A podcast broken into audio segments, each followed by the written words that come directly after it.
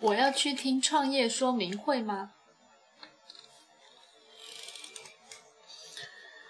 哎，你如果明明知道那是一个广告，你明明知道那些人在讲好的而不讲坏的，那么你觉得你还会想要去那样的地方去听吗？那么一个人如果会去听所谓的创业说明会，应该是对自己的工作产生了不满意，所以在这个时候去想，我应该是不是重新找到一份自己的工作，找到一份自己真正在追求的事业呢？啊，我想有这样的想法很好。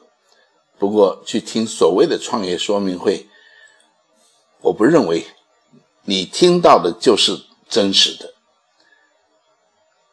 保险的工作的确是非常好，这个是不可否认的，因为王老师也一直在做保险。但是做保险也有它的困难的，也不是那么样的容易。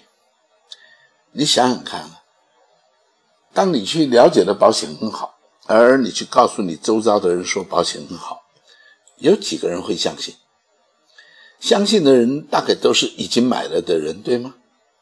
那如果那个人没买，是不是也表示他以前听过了、了解了，而且那个业务员也是告诉他很好，但他不以为然，所以他没买。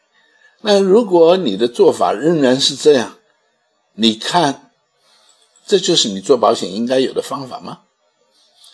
所以啊。创业说明会也只是告诉你，你可以这么做，你可以这么说，而且它是你值得投入的。每一个人都会投入他的工作，非常认真，非常的卖力，但不见得能够得到好的效果。主要的关键还是你有没有弄清楚这个保险到底应该怎么做。所以去听听看无妨，但。